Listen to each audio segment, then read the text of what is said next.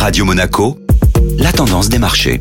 La tendance des marchés avec la Société Générale Private Banking. Bonjour Agnès Amoir. Bonjour Eric. Les marchés financiers ont poursuivi leur ascension la semaine dernière. L'euphorie était de mise la semaine dernière sur les marchés, que ce soit sur les marchés actions ou obligataires.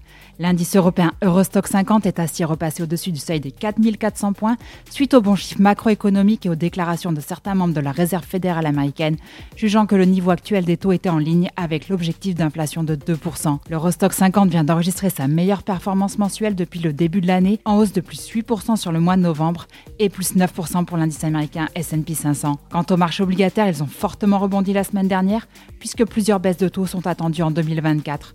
Le rendement du 10 ans allemand est passé de 2,55 à 2,35% et outre-Atlantique, le 10 ans américain a baissé de 4,50 à 4,25%. Cette semaine, quelques publications sont attendues.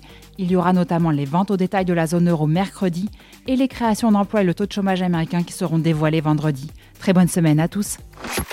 Société Générale Private Banking Monaco vous a présenté la tendance des marchés.